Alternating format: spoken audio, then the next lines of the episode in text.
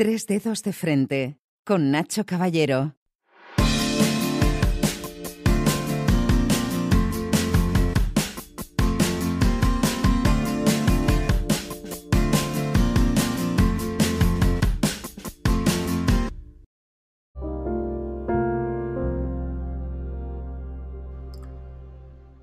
Mi salida de la zona de confort, rebautizada por mí mismo como zona de miedo, coincidió con mi nueva afición, nadar. Un hecho insólito en una persona como yo, que nunca ha estado en un cuerpo al que quiera volver.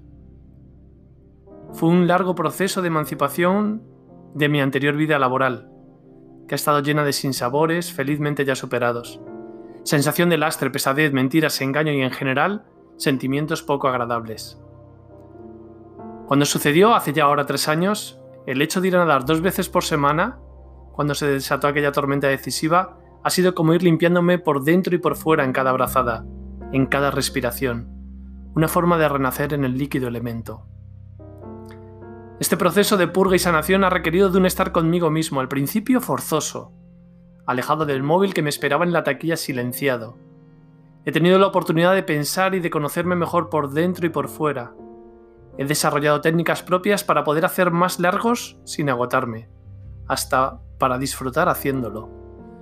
Me ha llevado meses hasta que llegué a la idea central de este post, el quinto largo.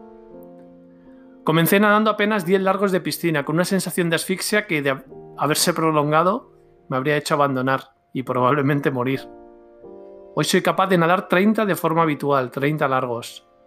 En este aprendizaje he contado con la inestimable ayuda de mis aletas y mis palas, que me hacen sentir ligero y poderoso y que aunque no forman parte de mí, hacen que mi experiencia sea mejor, sostenible en el tiempo y que el balance entre esfuerzo y disfrute sea positivo.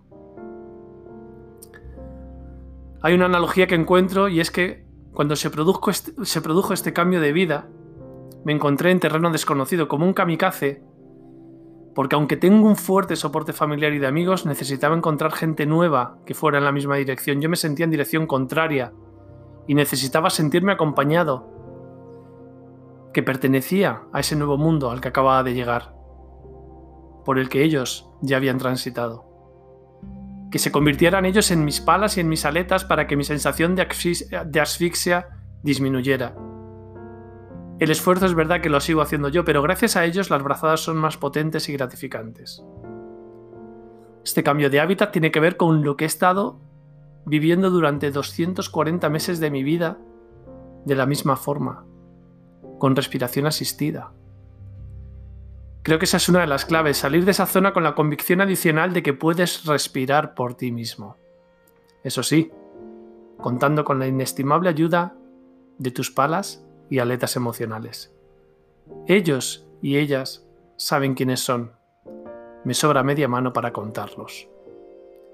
Sea el primer plano en todo caso para mi compañera de viaje, esa esdrújula que siempre ha tenido la palabra y el silencio adecuados para mí. Y bueno, ¿dónde queda el quinto largo en todo esto? Para hacer más sostenible mi nado y disfrutarlo más, he decidido que cada cuatro largos realizados, el quinto lo hago nadando de espaldas pero moviendo solamente de forma ligera las piernas. Un paréntesis relajado, de respiración profunda y una cierta meditación, a la que ayuda el agua que cubre mis oídos. El quinto largo es un pequeño respiro en la rutina diaria, olvidando que el trabajo equivale a sufrimiento. Sentir que la vida personal y laboral se pueden armonizar y que la prolongación de la asfixia suele derivar en desenlaces no deseados. Ir a nadar es mi quinto largo. Ese respiro que me permito dos veces por semana para estar conmigo mismo, para escucharme y escribir mentalmente este post, este episodio de podcast. Coge aire, salta, vuelve a respirar.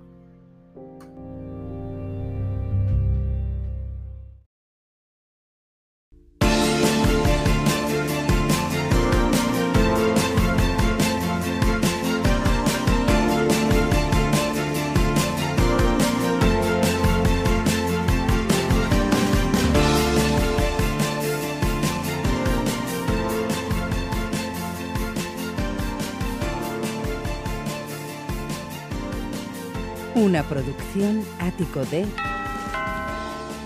podcast